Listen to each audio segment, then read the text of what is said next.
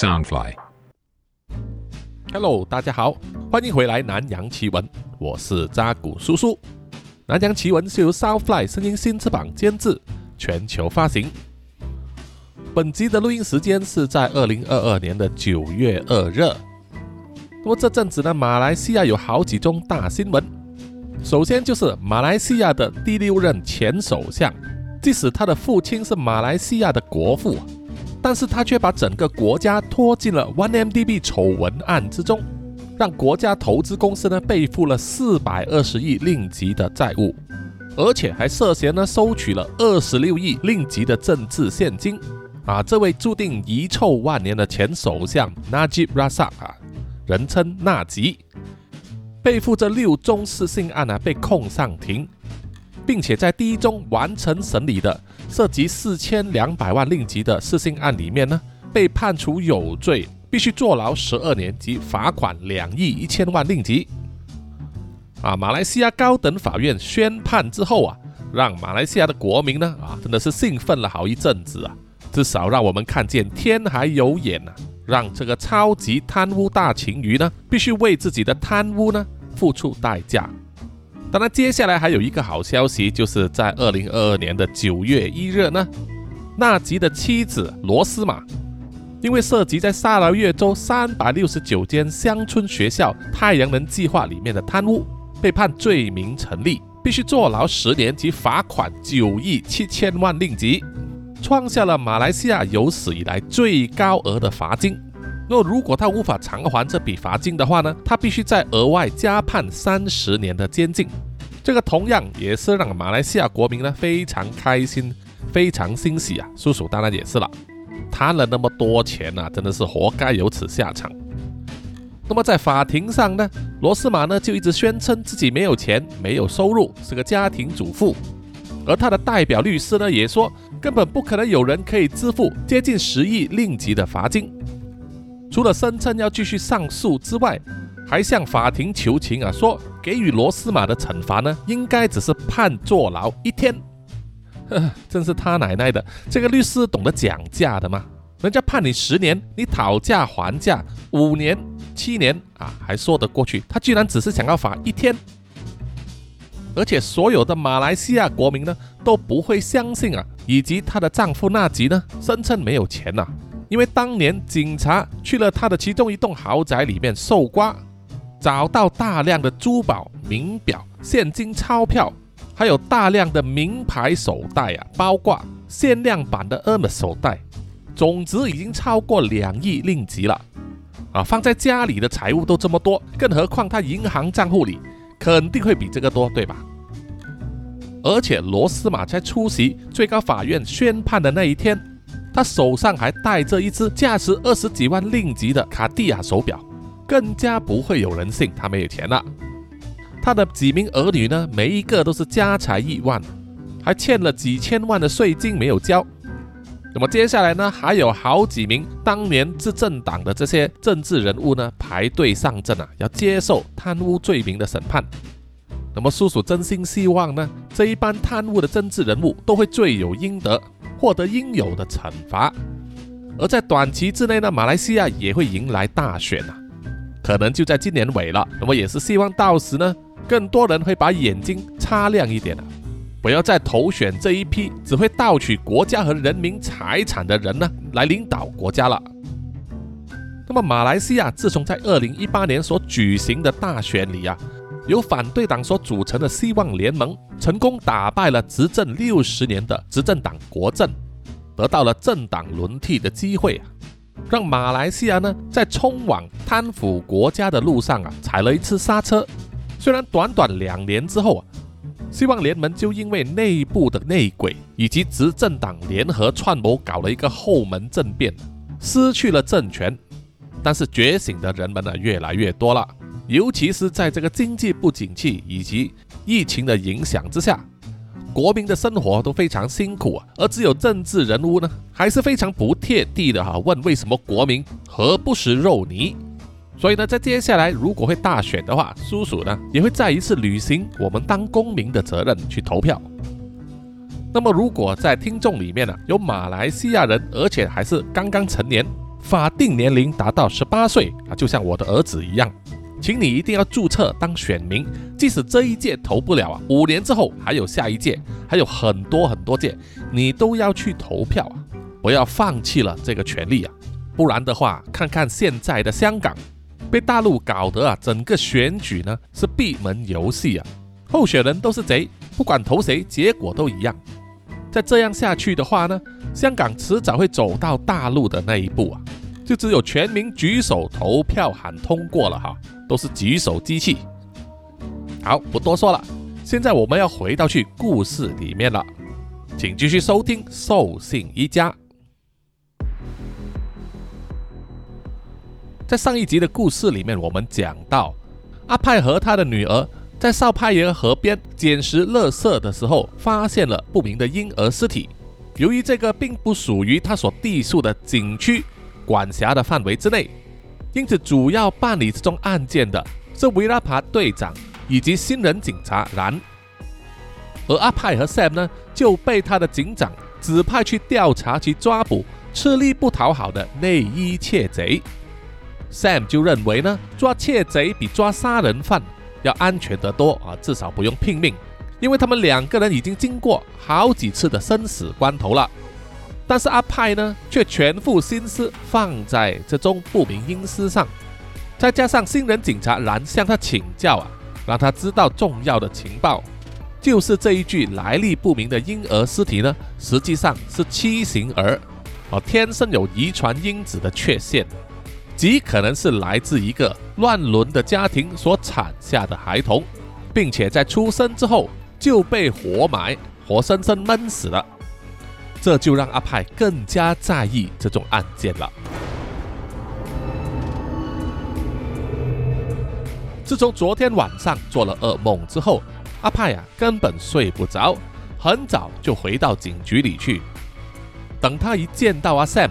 他进警局的时候啊，就抓着他马上出去巡逻，连早上例行的咖啡都还没有喝。而阿派依旧把他的车开到了发现婴儿尸体的那条河边。Sam 就问了：“哎呀，为什么你又回到这里来？唉，臭死了！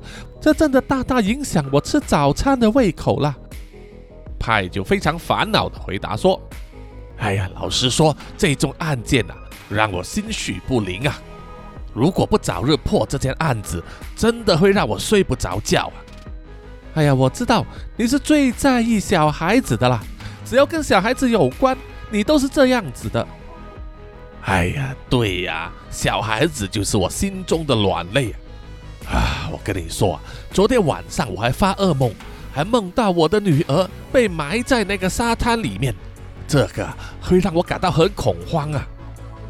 哎呀，即使这样子，你也不应该亲自来查嘛。你都知道这是坏了规矩的，你最多是只能多多的提醒，还有督促然。毕竟啊，他是个新人，而且又长这么帅。哎呀，哎，我跟你说，我不吃早餐是不行的。我现在就过去对面买两份咖啡和三文治。OK。派呀，默默的点点头。于是 Sam 就下了巡逻车。越过了马路，去了对面的店家那里买这个早餐外带。而当阿派坐在巡逻车里，脑中不断的在思考着那具阴尸案件的时候，这时他就看见了一个推着超市手推车，上面放满了纸箱子和铁罐的拾荒老人，慢慢的经过了他的巡逻车，一直沿着河边往前走。阿派好像想起了什么。他就一直盯着这名拾荒老人，直到他看见走到前方不远处的桥梁，就把手推车推到桥梁下，然后他的人呢就闪身进了桥梁下临时搭起的帐篷里。阿派马上想起了那名拾荒老人就是上一次他找不到的流浪汉呐，于是他马上打开车门，而 Sam 也在这个时候捧着早餐外卖回来车里呀。派马上就从他的手上抢过了他的那一份咖啡和三文治，就往不远处的桥那里跑过去。Sam 看了，奇怪的说：“哎呀，你真的这么饿的话，早点说嘛！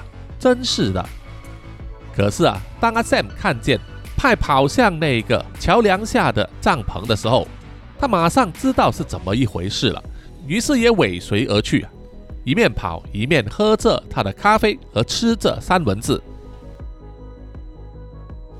当阿派来到桥梁下的帐篷时，释放老人正好从里面出来。他一看见穿着警察制服的派，就吓得要转身逃走。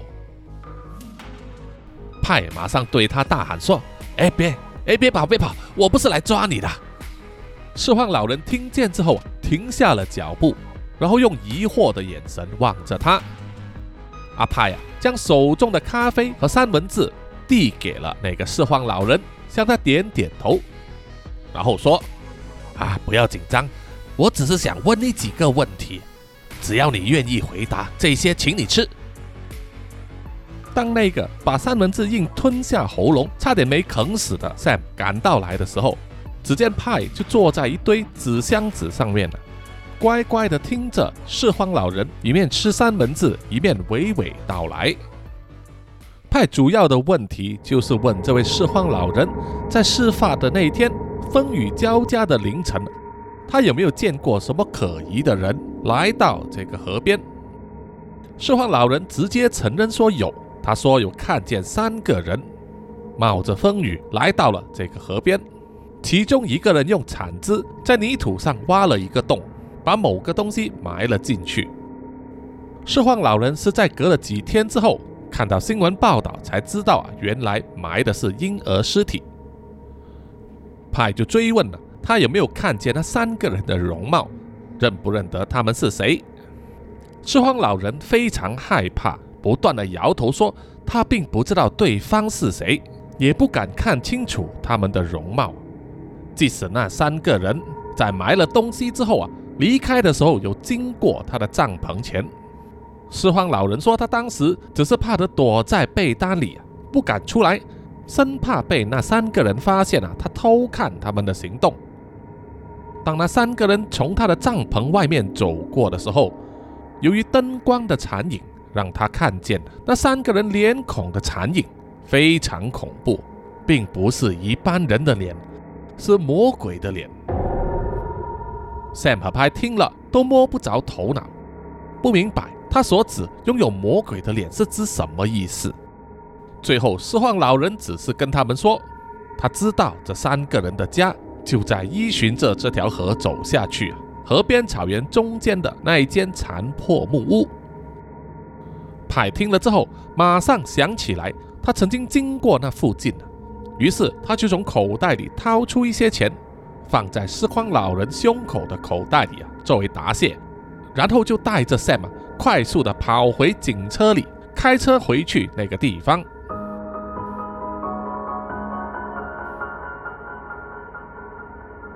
派和 Sam 开着警车，来到了拾荒老人所指的那个地方。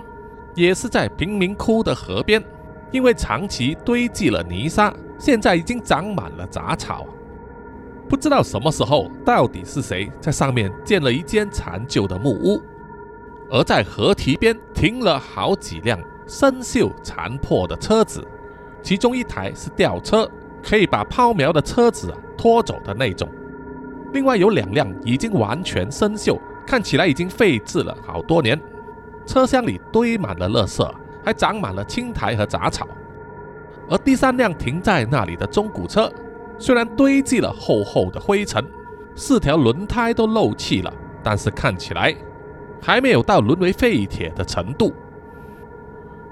派就围着这一辆中古车不断的打量着，他心中觉得有一点不妥，但是一时之间又说不上来。然后他又站在停着车子的河堤上。望向了远处草丛中间的那栋残旧木屋。这个时候，阿派隐约可以看见有三个人影就在屋子里面，透过玻璃窗往外看，好像也是在注视着自己一样。由于距离太远了，凭着阿派的肉眼没有办法看得太清楚，于是他就转头对 Sam 说：“哎，帮忙一下，把车里面的望远镜拿给我。”Sam 把望远镜交给派之后。就问他你要看什么啊？阿派并没有回答，当他拿起望远镜望向那间房子的时候，就发现了房子里面的那几个人马上躲开，好像故意要闪避他的视线这就让他起了疑心。Sam 站在阿派的身边，百无聊赖啊，就转身望向了停在路边的那几台废弃车子。同样的，他也发现了最后面停着的那一台中古车，好像似曾相识。于是他就在那一台中古车周围绕了一个圈，仔细的打量着。他发现这一台车的前后车牌都被拆掉了。Sam 想尝试透过布满了灰尘的车窗看向车厢里面，隐约好像看见其中一个车牌就放在副驾驶座。他突然间想看清楚那个车牌号码，于是就走回去警车里面，拿出了水壶以及一盒卫生纸。想要擦拭肮脏的车窗，而阿派放下了望远镜之后，转头看见 Sam 正在清理中古车的车窗，就说：“嗯，你也是觉得这一台车有点不妥，对吧？”Sam 点头说：“嗯，是的，我好像在哪里见过。哎呀，就是一下子想不起来。我现在想看一看他放在车座上的车牌号码。”派点点头。他知道啊，Sam 一向来行事比较细腻，总是能看到一些他忽略掉的细节，所以就任由他去检查那一台中古车了。而他自己啊，就环视四周，看看住在这个贫民窟周围的人。阿派看见有大人、老人、小孩，每个人都盯着他们，态度并不是很友善。阿派想要走上前去。向其中一个中年人问话，那个中年人马上转身躲回去他们自己的屋子里，把木门重重的关上。而其他人也是啊，只要看到阿派有意找他们的时候，他们就马上转身躲起来。很明显的，警察在这里啊，并不是很受欢迎。这样子的话，阿派就没有办法问话了，也不能得到任何情报。他叹了一口气。就掏出了藏在胸口口袋里面的电子烟，抽了一口，呼出了大量的烟气。阿派站在那里抽了几口之后啊，就发现，在河堤边有两个十三四岁的小男孩在踢足球，踢着踢着，足球就飞到了河边的茅草平原上，其中一个小男孩就跑过去那里，把球捡回来继续踢。阿派想了一想，于是就往那里走过去，向那两名踢足球的小男孩招手。小男孩看见了阿派，却只是站在那里，并不想走向他。既然如此，阿派啊，就从口袋里掏出了一张钞票，在他们两人面前扬了一下，然后再向他们招手。果然，钱就是有力量。那两名小男孩马上走向了他。阿派对他们说：“我问你们几个问题啊，如果你们回答得到，这张钞票就是属于你们的。”OK。两名男孩听了之后点点头。阿派就问：“住在那间木屋子里面的有什么人？”其中一个小男孩就说：“那里住了一群怪物。”阿派听了皱了皱眉头啊，就说：“不明白，你再说清楚一点，怪物是指什么意思啊？”小男孩就说：“那间屋子住了一家怪物，就是说他们长得很像怪物，叫我们不要靠近那里。”阿派想了一想，什么叫做长着怪物的脸？这个说法和之前的拾荒老人说的如出一辙。这时候，另外一个小男孩插嘴了，他说：“我爷爷跟我说，那个屋子里面的人呐，世世代代都做着禁忌的事情。”所以受到了神的惩罚，让他们长了一副怪物的脸啊！阿派听了，眼睛咕噜咕噜的转，他想到禁忌的事情，难道就是那个？不过他并不说出口，而是在问：那么现在那栋屋子里面有住着什么人啊？小男孩说：“我记得四五年前是住了一家五口，就是两夫妇和三个儿子。”他们是坐拖车的，后来听说两夫妇好像发生了车祸死掉了，现在只剩下三个儿子。派听了之后，身体震了一下。如果说这一个家庭只剩下三个儿子的话，那么跟他之前的推测就有些矛盾了。这个时候，不远之处就听见了大喊这两名小男孩的名字。于是，小男孩呢就从阿派的手上抢过了那张钞票，然后就飞也似的逃窜而去。阿派也不追究啊，毕竟那张钞票本来就是要给他们的。如果说那栋破旧屋子里面，他们世世代代都在做着禁忌的事情，近亲繁殖的话，那么。很有可能就会产下有先天障碍以及基因缺陷的胎儿。这种先天性障碍有两种，一种是结构性的缺陷，比如说外形上缺手缺脚、大头无脑等等；另外一种是功能上的缺陷，比如说精神障碍、代谢疾病、器官退化等等。那么这一家人很可能就是。生下了那个畸形胎儿，又把他活埋的真正幕后黑手了。不过问题就在于，小男孩说过，现在那个家里只剩下三个儿子，这三个儿子又怎么生得出胎儿呢？这就是阿派觉得矛盾、百思不得其解的地方。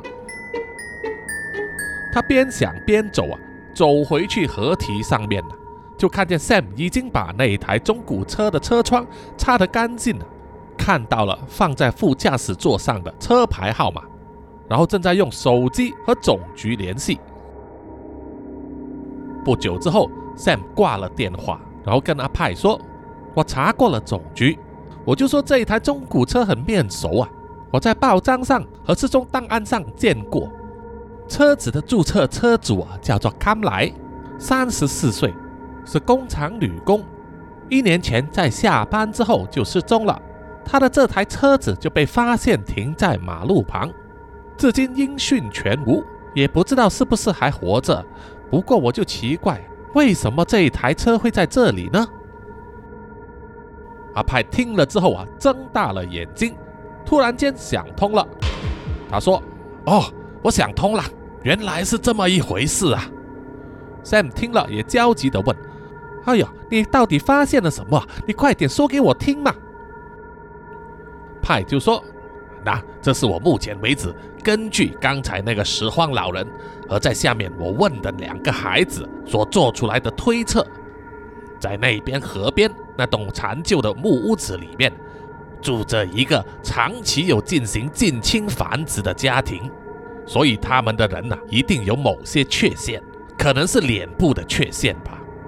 所以那个拾荒老人和这一代的人都说。”那一家住的人都有怪物的脸孔，他们原本是一家五口啊，他们是做拖车这一行的。小孩子跟我说啊，他们的父母在几年前车祸去世了，生下了三个儿子。我之前就一直在想，如果抛弃那个畸形胎儿的凶手真的是这三个儿子的话，到底他们怎么样生下孩子呢？结果。答案就在你刚才说的那个了。Sam 一听就明白了，他说：“哦，我知道你的意思了。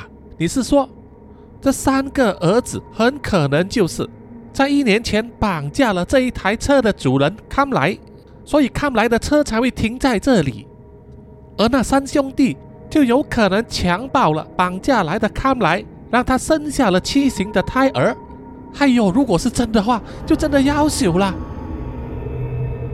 阿派说：“怎么样，我这个推论能不能成立啊？”Sam 点了点头，然后就说：“听你这样说，好像是可以成立啊。不过这也只是一面之词而已，我们需要有实质的证据啊。而且这也轮不到我们来管呐，得通知然才行。”派点点头，于是他就说。当然，我们现在就联系然，跟他说我们的想法，看他能不能派人去那栋屋子里面调查一下。出乎意料的就是啊，派和线拨了电话给然，跟他说了他们这一番推测之后，然却认为这种推测有一点牵强，根本没有有力的证据。而派就说啊，就是因为没有有力的证据，所以才要派人进去屋子里面调查。而然依然是非常按规矩办事，他觉得必须要有决定性的证据，才能出搜查令去搜查屋子，而不是反过来做。然说，即使他坚持啊，他的上司维拉帕也不会同意。这一番通话结束之后啊，就让派和 Sam 觉得有一点不爽了，因为他们都觉得他们的推论是有理有据的。就只是欠缺了证据而已，奈何啊，这并不是属于他们的案件，所以即使他们看见了有机会可以破案，他们也不能做些什么事。到了吃晚饭的时候啊，阿派一脸闷闷不乐的样子，Sam 也非常清楚阿派那个模样啊，就是整张脸写满了要冲进去那栋屋子调查的冲动。但是碍于规则，还有各种各样的原因，现在啊在生着闷气。Sam 当然也不说破，这也不是他第一次看见阿派这个样子了，所以啊他就自顾自的吃着饭，喝着酸辣汤。Sam 看见了阿派面前的那碗饭，碰都没有碰过，他忍不住啊就说：“哎呀，老头子，今天晚上我们还得巡逻啊，你总得吃几口饭啊。”否则的话，哪里有体力去追贼呢？阿派就像充耳不闻一样啊，一动不动。Sam 看见自己也劝不动啊，就叹了一口气，继续喝他的酸辣汤。突然间，阿派动起了碗筷，以非常快的速度狼吞虎咽，几乎和 Sam 同一时间吃完了晚饭。Sam 看到这个状况啊，心中乐了，就想啊，你这个老头子终于想通了。看开了，把那件案放下了吧。结果没有想到，上了警车之后啊，阿派并没有走他们应该去的路线，而是又把警车开去了那个贫民窟的河堤边。在途中，Sam 就忍不住发牢骚说：“哎呀，老头子，我还以为你想开了，怎么还是要回来这里呀？你明明知道这件案子我们碰不得。”不管我们查到什么线索，总之只要把它转交给烂就行了。至于他们什么时候会采取行动，那可是由不得我们呐。阿派一脸执着，发着牢骚说：“哈，如果要等他们行动啊，搞不好那个失踪的女人已经死了。他们要证据，我就去找证据给他们。”Sam 就问了：“哎呦呦，老头子，你该不会是想……哎呦，我的妈呀！”派嘴角露出了一点冷笑啊，Sam 果然是他的最佳拍档，他已经猜到阿派要干什么了，就是要偷偷潜入那栋木屋子里找证据。阿派把车子停在贫民窟那一辆废弃的中古车车后，这个时候的贫民窟非常安静的，除了有几盏街灯之外，路上根本没有行人，而居民呢都躲在家里。派拿出了手电筒和手枪，检查了一番，确认电源充足，子弹也上膛了，就开始走下河堤。Sam，还是不死心的，一直劝他：“哎呀，老头子，先不说有多危险啊，你这样只是私闯民宅呀。”派走到一半，停下脚步，回头对 Sam 说：“我们拍档了那么久，你都非常清楚我的脾气，我才不怕犯什么规。”现在是人命关天呐！如果那个失踪的女子赶来，真的在里面的话，那么能够把她救出来，就算是丢了我的警徽，又有什么关系呢？你要跟就跟来，不要就算，我不勉强你。说完，掉头继续走了。赛马忍不住用力拍自己的额头。阿派的牛脾气，他还不清楚吗？阿派最后跟他说的那一句话，等于是感情勒索嘛。作为拍档，他又怎么能够让阿派一个人深入虎穴呢？阿 Sam 只好当机立断，他马上拿出了手机，发了一个信息给 Run，叫他尽快赶来这里。然后他也取出了手电筒和手枪，跟在阿派的身后了。这个晚上的夜色并不太暗，即使在河边，并没有什么灯光。阿派依然可以小心翼翼地踩着泥地前进呢。确认自己不会掉入河里。而在那一大片茅草堆中间竖立的那一间残破木屋，里头好像只点着一盏昏黄的灯光，不知道还有没有人在里面呢。阿派深吸了一口气，就弯下腰，走进了几乎比他人还高的茅草堆里。很快，阿派就来到了离那栋木屋子的门口大约只有一百公尺的距离，而阿 Sam 也赶来到他的身边。他们两个人仔细的观察，在那栋木屋子的周围是一片泥泞，有好几个用木板搭成的鸡笼和鸭笼。里面的鸡鸭在咯咯的叫着，而在门口旁边还有一头大肥猪被绑在柱子上，就躺在泥泞里呼呼大睡。幸运的是，他们并没有养狗，这就降低了他们被发现的风险。派就用手语告诉 Sam 留在原地监视，看有没有人走出来，而他就会绕去屋子后面看有没有后门。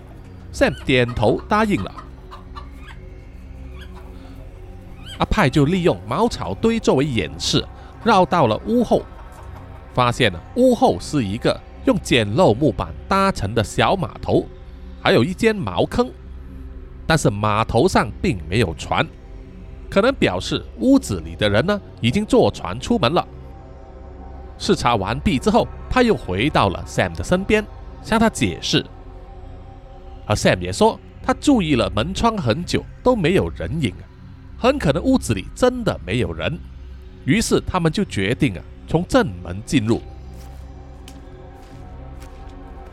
当派和 Sam 两人非常小心谨慎，一步一步的离开了茅草堆，踩在泥泞上，向木屋的正门靠近。突然间，Sam 紧紧拉住了派的肩膀。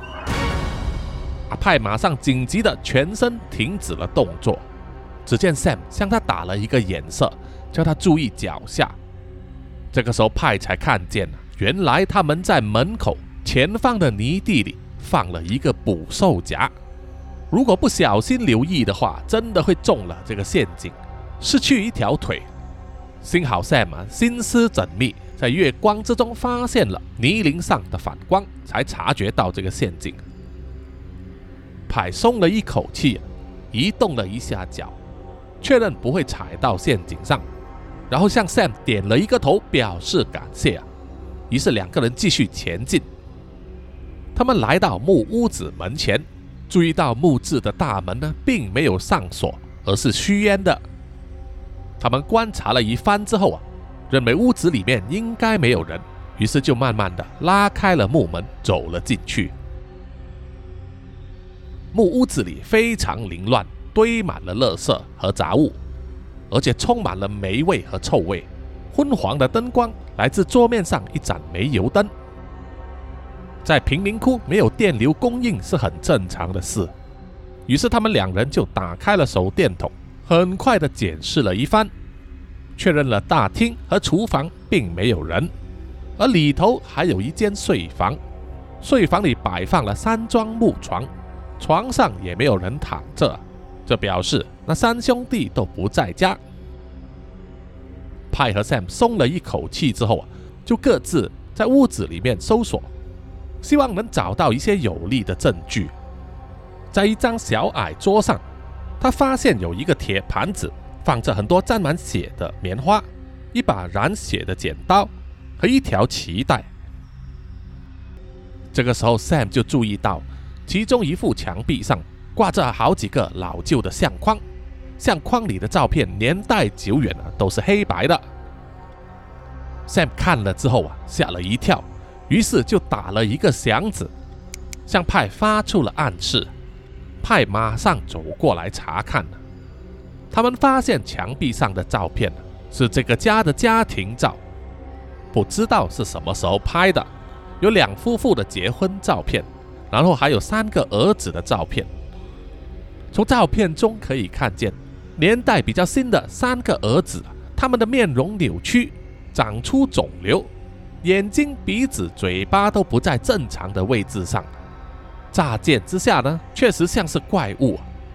这表示说这三兄弟天生就有脸部甚至身体上的残缺。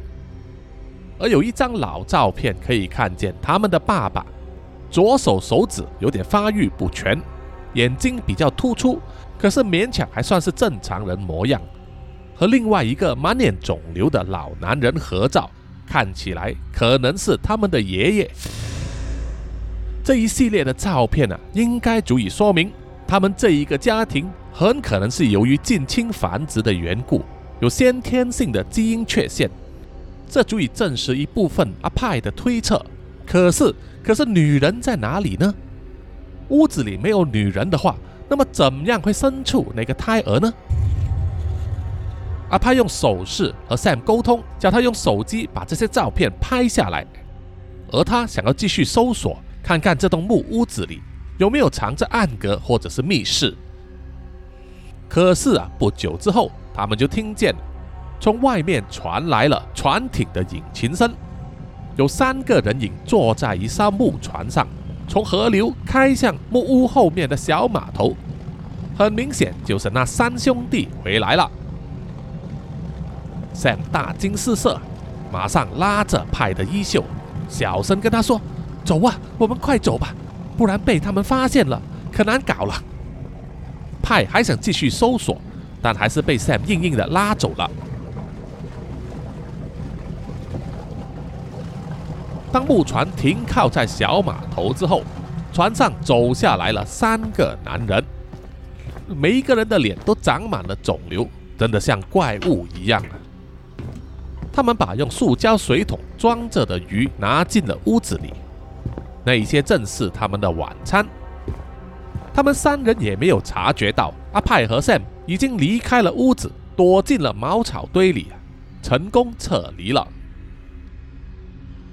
最年长的男人向另外两名男子呢说了一些只有他们听得懂的话，于是两名男子呢一个就去处理那些鱼，把鱼鳞刮掉，再把鱼肉切块，而另外一个身材比较矮小的就把一些柴火放进炉子里准备生火。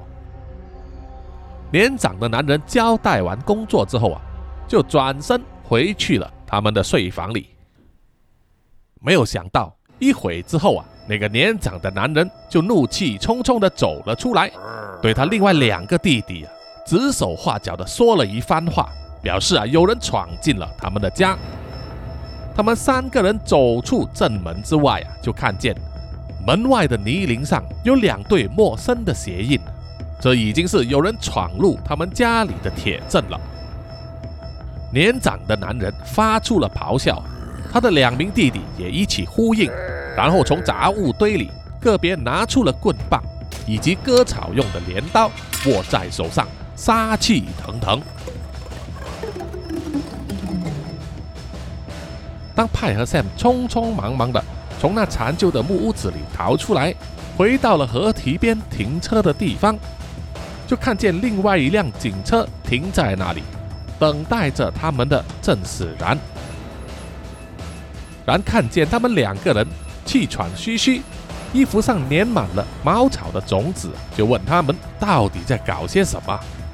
派就马上跟他说：“我们刚刚去检查了那一间屋子啊，我们发现里面住的三个男人啊，都有先天性的基因缺陷，他们应该就是抛弃和活埋那具婴儿尸体的人。”哎呀，赛马，你把照片传给他。Sam 也是喘着气啊，但还是尽量装出毫不在意、气定神闲的样子，然后说：“来啊，我现在 AirDrop 给你。”说完了，片刻之后，然的手机就响起了阵阵的通知声，收到了一连串 Sam 所拍下的照片。然看了看之后啊，就说：“呃，OK，但是这些照片只能证明他们有遗传基因的缺陷。”无法确切证明他们就是嫌犯呢，而且而且，你们刚才是怎么进去人家的家里的？你们有搜查令吗？派和 Sam 互相对视了一眼，他们知道他们不能回答，于是只好选择不回答。然看见他们的表情，也已经猜到七八分了。他说：“哎呀，拜托，请你们不要再介入这种案件里了。哎呀，虽然我也是有错，有问过你们的意见，但是你们参与其中，就等于是逾越了，坏了我们警察的规矩啊！这叫我怎么跟维拉巴队长交代呢？”Sam 只能非常尴尬的苦笑回应，而派知道自己理亏，也不敢多说话。这个时候，Sam 的手机突然间响起来了。他马上接听，是来自总局的电话，通知他们说有人报案了，内衣窃贼又出现了，叫他们快点前往那个街区。这一通电话是他们的救命符啊，给了派和 Sam 一个很好的借口，就跟然说他们要处理案件了，嫌犯出现了，他们必须马上去追捕，就说如果还有更多资讯的话，会再跟他联系。然后两个人呢，就急急忙忙地发动了巡逻车，离开了贫民窟，留下了在那里发呆的然。然叹了一口气，然后坐上了巡逻车。在发动引擎之前，他发现自己的手机电池剩余不多了，于是就把手机呢连接上车子里面的 USB 充电线，然后把手机放在冷气出风口前的手机支架上。可是，一个不小心手滑了，手机就掉进了副驾驶座的地板下。然就弯下腰去寻找自己的手机。就在这个时候，就传来了车窗被击碎的声音，吓了然一跳啊！举起双臂保护自己的头。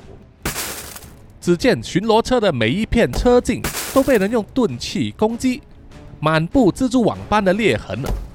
他只能看见车外有三个人挥舞着棍棒敲打车身和车窗，然非常惊恐，马上使用车内的对讲机呼叫总局，说他在贫民窟的警车遭受攻击，请求支援。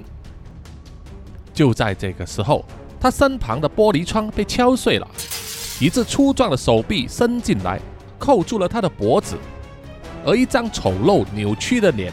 就在他的脸颊旁边哈着气，口中发出恶臭，然伸手去腰间要掏出手枪，却被这个男人硬生生从车厢里面把他整个身体拉出来，因此啊，他的手枪也掉到了车里面。当然，跌倒在地上的时候啊，他还没来得及看清楚四周，就被包围着的人用棍棒一阵乱打。打得他只能拼命用手护住头部，其中一个怪物般的男人还挥动手中的镰刀来砍他，弄得鲜血四溅。不一会儿，然就一动不动地倒在血泊之中，而这三个像怪物一般的男人就兴奋地大声嚎叫，就像是胜利的野兽一样。而在周围贫民窟里面的居民。即使透过了窗口看见了整个事发经过，也不敢妄动或者触手相助，只敢静静地看着那三个男人成凶之后，心满意足地往回走，回去了他们那一栋破旧的木屋子里。而另外一方面，派和 Sam 赶回去他们那个街区，要抓捕内衣窃贼，在那里已经有一些居民手持棍棒。在街头巷尾巡逻，看来这一次窃贼在偷内衣的时候，可能被发现了行踪，引发了骚动啊！当地的居民可能也忍受不了啊，纷纷走出家门来帮忙抓贼。派和 Sam 赶到现场之后啊，居民们都围上来，七嘴八舌地告诉他们事发经过，导致现场的状况有点混乱。有些居民说。贼跑去了东边，有的说跑去了西边，有的说在南边看到他的踪影，都不知道哪一个是真的。于是派和 Sam 只好兵分两路，由 Sam 留下来安抚这一些居民，叫他们不要太冲动啊。即使抓到了贼，也不能下手太重啊，应该把他交给警方。而派有了上一次的经验，知道那个窃贼会飞檐走壁啊。于是他请求当地一名居民的帮忙，让他进入他的屋内，走上二楼露台，再爬到屋顶上，俯视四周，看看能不能发现有什么异常。不久之后，他就发现，在西北角大约四百米处，有一个人影翻过了墙壁，爬上了屋顶，踩着屋瓦走。派马上认定那个人就是内衣窃贼了。就在那里，西北边，派手指向西北方，大喊了一声，在下面所有的居民都听见了，于是都群情汹涌的往那个方向跑去，也有人骑机车、骑电动车。阿派也对 Sam 说：“你开车去，我从这一边追。”Sam 点头，然后回答说：“知道了，你自己小心啊，不要再踩空了。”但是像阿派这种行动派，根本不听劝告，踩着屋顶的砖瓦追上去。同时间也有几名村民跟在他的身后。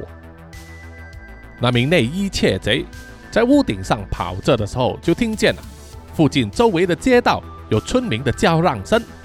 可以清楚的看见，有些村民手持棍棒，一面追他，一面喊着叫他不要跑。他知道自己行踪败露了，于是转往另外一个方向跑去。可是整个街区的居民都全员动作起来，不管他逃到哪里啊，都会被人看见，难以脱身。于是他就从屋檐上跳下来，一面在小巷里跑着。一面脱下他的黑色头套和上衣，露出里面穿着的白色 T 恤了，想要借此转移注意力。当他从小巷走到大街之后，就强作镇定，装成是路人呢，走自个儿的路，希望能够找到机会搭计程车离开现场。可是当时的计程车并不多，就算有，也是载了客人的，并没有停下来。这可让那个窃贼啊非常焦急。忽然间，他听到身后远处有人喊：“是他！”这让内衣窃贼心虚了。他不管三七二十一，拔腿就跑。而附近追他的人也围上来。这名内衣窃贼的身手也非常了得，有的村民骑着机车或者电动车要去撞他，都被他敏捷的闪开了。直到他冲到前方十字路口的时候，Sam 开着的警车从左边快速的冲过来。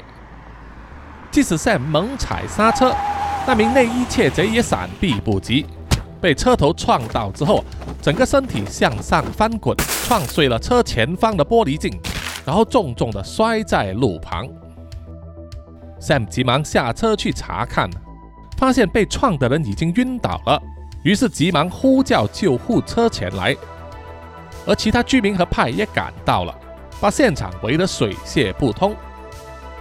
有人将窃贼被撞之后掉在一旁的背包捡起来，交给了阿派。阿派打开了背包，发现里面藏有四五件女性的内衣和内裤，这个证据就非常充足了，坐实了他就是内衣窃贼。而包里面还有他的证件、钥匙等等，相信可以让警方找到他的住址，上门去搜查更多的证据。喘着气的阿派啊，拿着其中一件内衣给阿 Sam 看，Sam 看了之后笑着点头。于是阿派就非常兴奋的高举内衣，大声的说：“窃贼，我们已经抓到了！”围在周围的居民也非常的高兴。兴奋大喊，都为自己出了一份力，抓到了这个窃贼而感到自豪。当救护车和其他的警察来到，把晕倒的窃贼送去医院，而警员就帮忙向现场的居民录取口供，而派和 Sam 依然在享受着破案的胜利滋味的时候，突然间，派的手机响起来了，拨电话给他的是维拉盘。维拉帕劈头第一句也就问：“阿派，你现在在哪里？你们不久之前是不是才和然见过面？”而派知道啊，迟早要面对维拉帕的一天，于是他就大方承认了：“是的，队长，在大概一个多小时之前，我们在贫民窟有见过面了。我们当时是将自己收到的一些情报转交给他，也就仅此而已。”说完之后啊。派就听见电话的另外一头，维拉帕沉默了一阵子，他开始闻到不安的气氛。怎么了，队长？发生了什么事啊？维拉帕叹了一口气说：“唉，我不知道这件事和你们有没有关。然在贫民窟被袭击了，伤得很重。”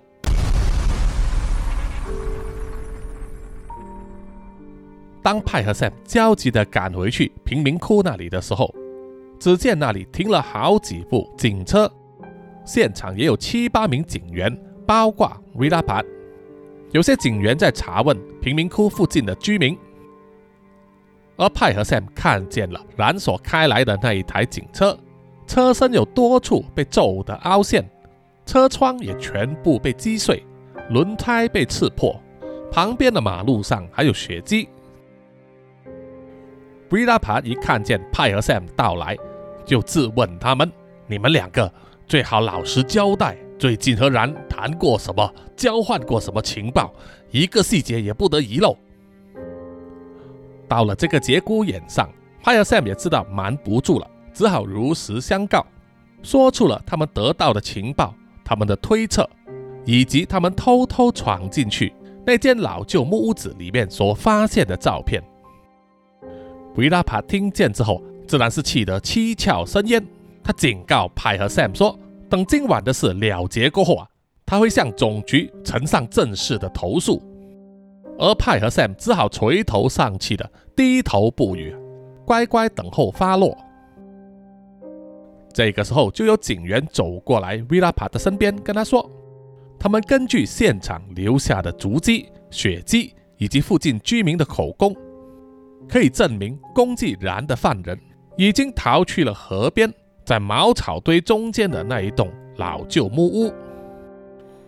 维拉帕的脸上青筋暴现了，他对警员下令说：“走吧，去集结全部人，我们去包围那间屋子，抓人。”说完之后，维拉帕却转过头来，用手指着阿派和阿 Sam 说：“你们不要插手。”派和 Sam 也只好乖乖点头了。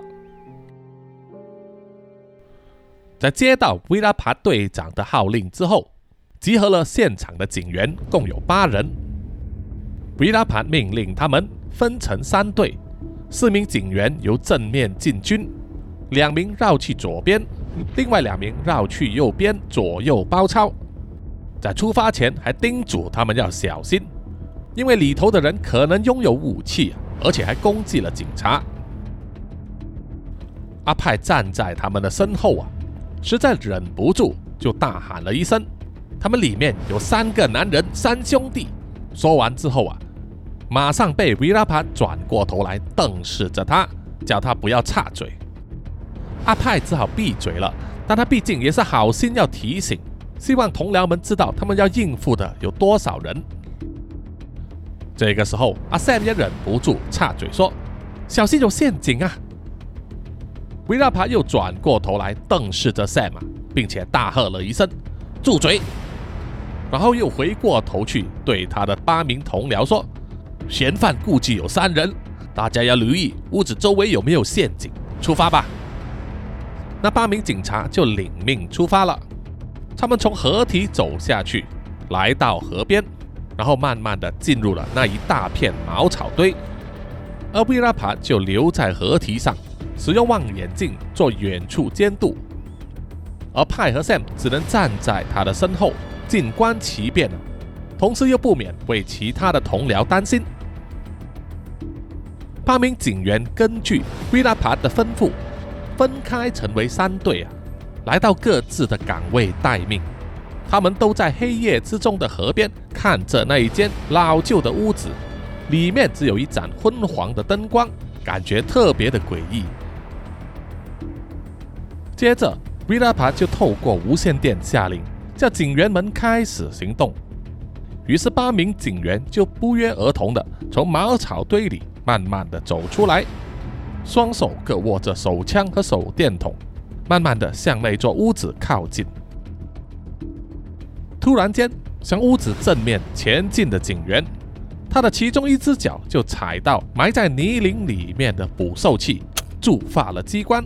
捕兽器马上收合，锈迹斑斑的铁质利齿夹住了警员的小腿，痛得他大声尖叫。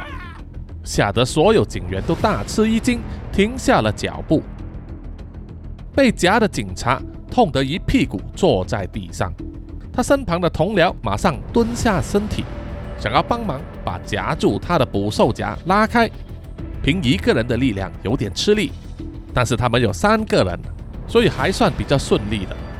可是接下来的他们却意想不到，突然间嗖的一声，有东西快速的划破了空气，刺中了其中一名警察的胸膛，居然是一支弩箭。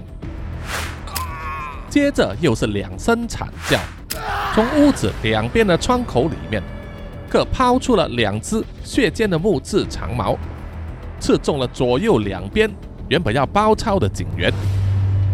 这一下，在片刻之间，八名警员就有四名受伤倒地了。其余的警员为了自保，吓得马上举枪对着屋子里面扫射。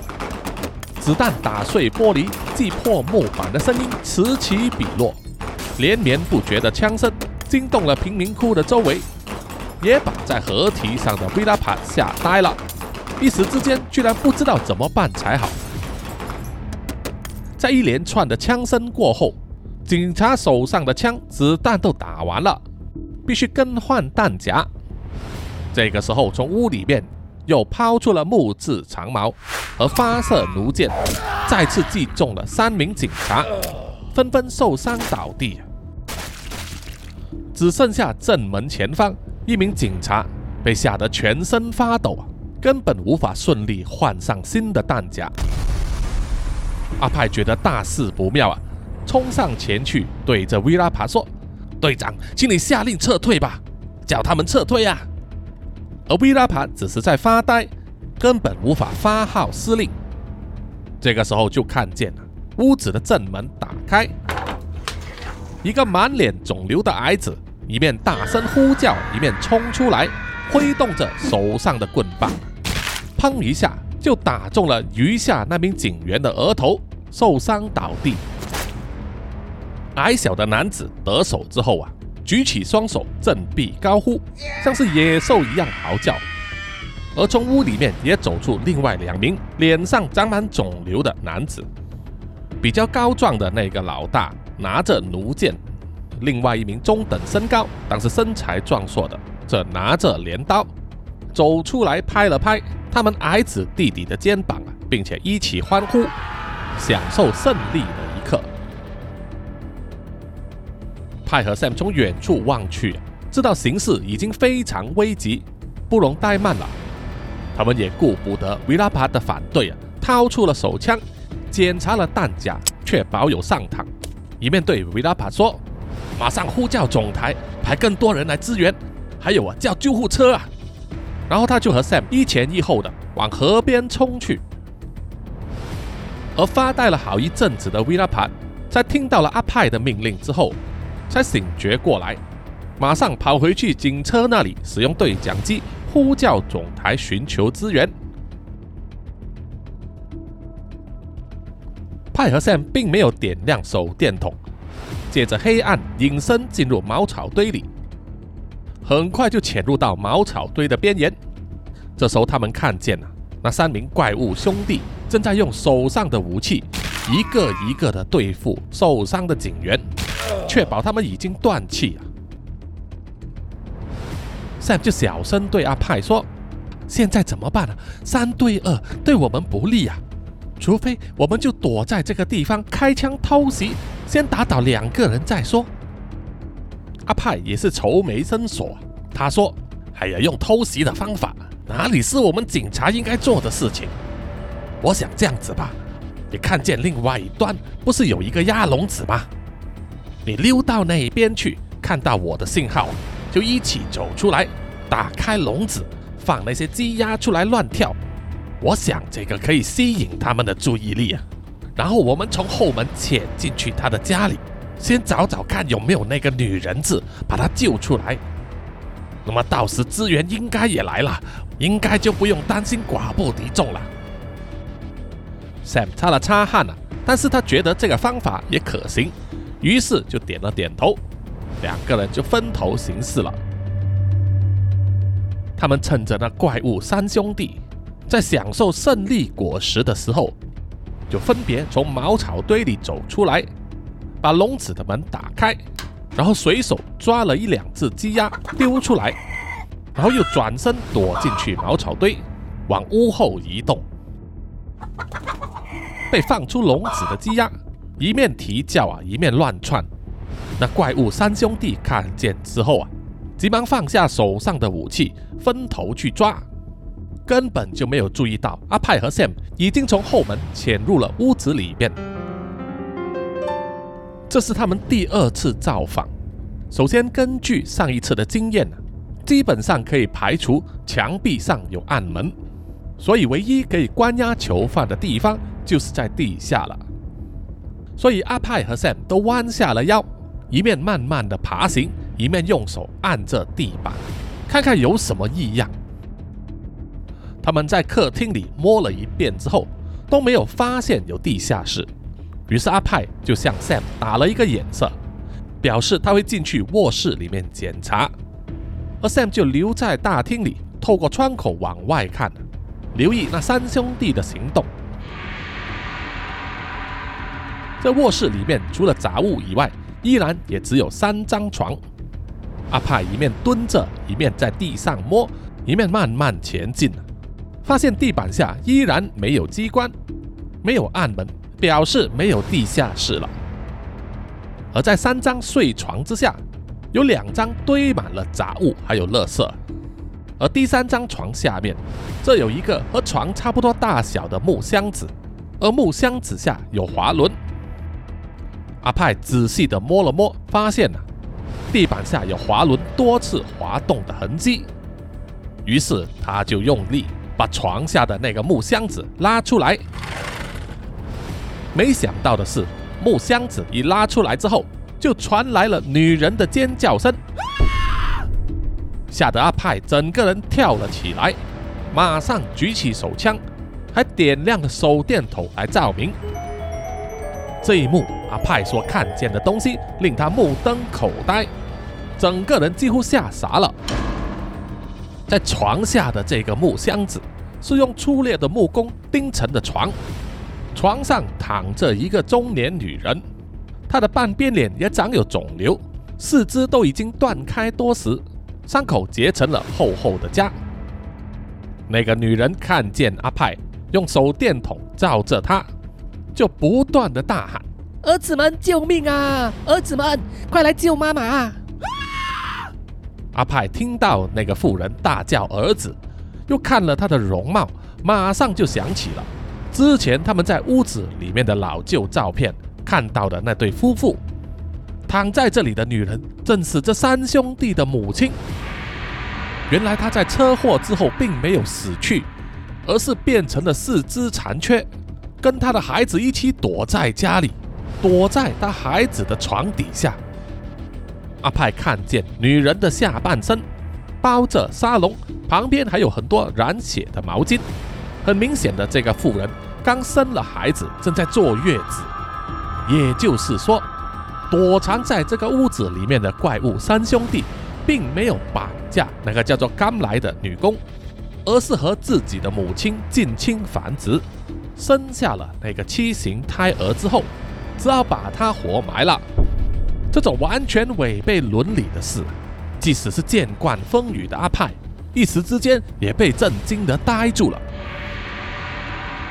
这个时候，Sam 就在大厅外面大喊说：“阿派怎么样？找到了没有啊？那三兄弟要回来了。”原本忙着抓捕鸡鸭的三兄弟，听见了屋子里面母亲的呼喊。就马上抛下了鸡鸭，捡起了地上的武器啊，怒气冲冲的往屋子里面冲来。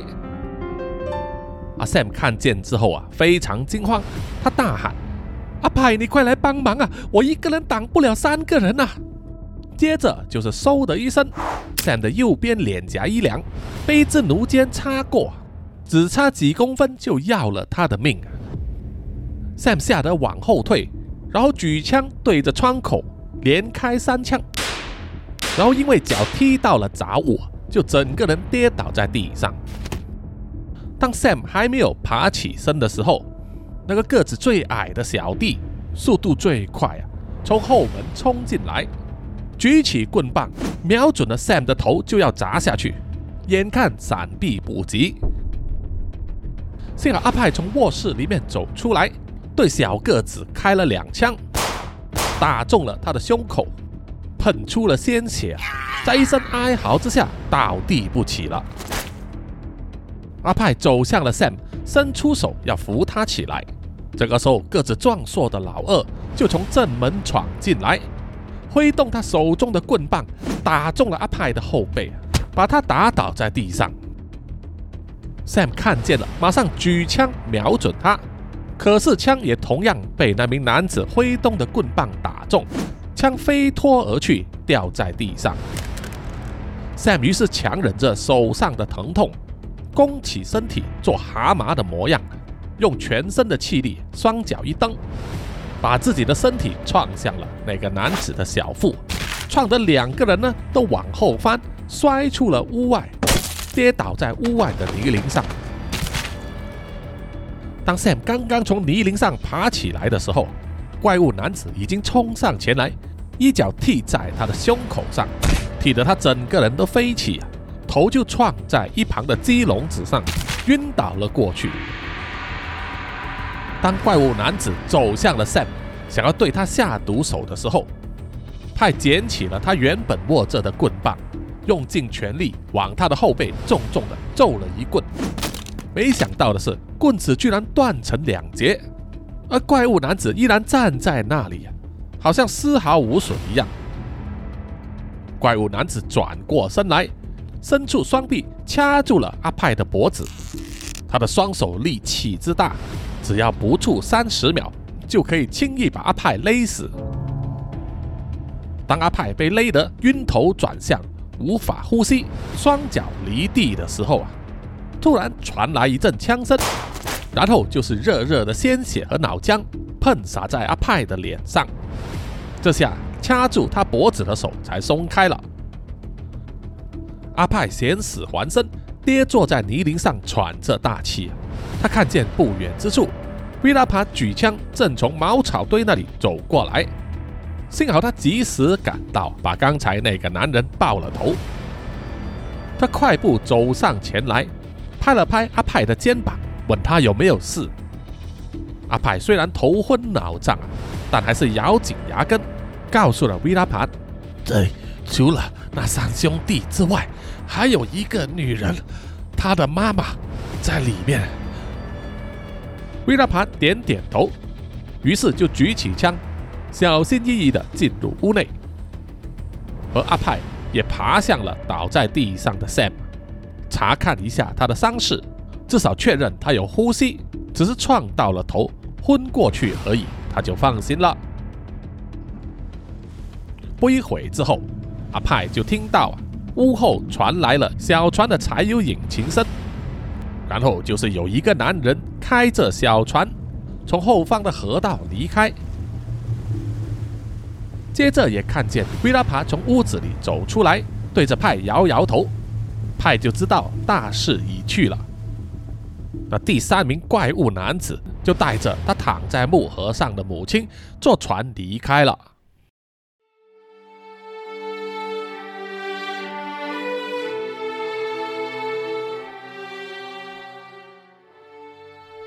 这一宗案件闹得很大，有多名警察受伤和死去，连总部的局长也不得不赶来现场视察。当警长来到，看见受伤的警员里面也包括阿派和 Sam 的时候，他就问维拉帕队长：“到底是怎么回事？为什么他们两人会在这个管区里？”维拉帕想了一想之后啊，就回答说：“派和 Sam。”和自己所带的下属然是朋友，因为听到然遇袭的消息，就跑过来查看。结果发生了这么大的事，他们两个人也有出手帮忙，说他们两个人见义勇为，勇于协助同僚啊，是非常值得嘉奖的。原本以为维拉帕会向他投诉的警长，居然听到了赞许啊，他也无话可说。就只好眼睁睁的看着救护车把派和 Sam 送去了医院检查。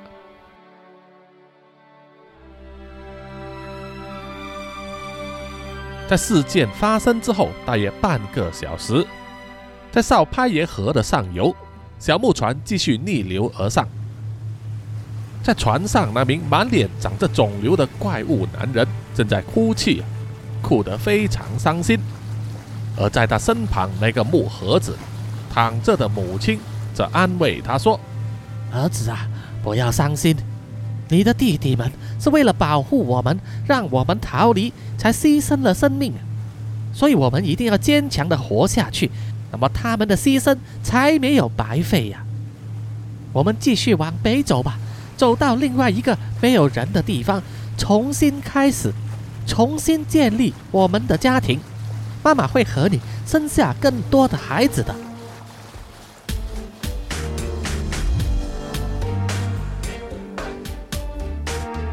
好的，本期的南洋奇闻寿信一家的故事，就到此结束了哈。谢谢各位听众的收听。有什么意见或者回馈的话，欢迎到南洋奇闻的 IG、Facebook、YouTube、Apple Podcast 还有 Mixer Box 里面留言点赞哈。谢谢大家。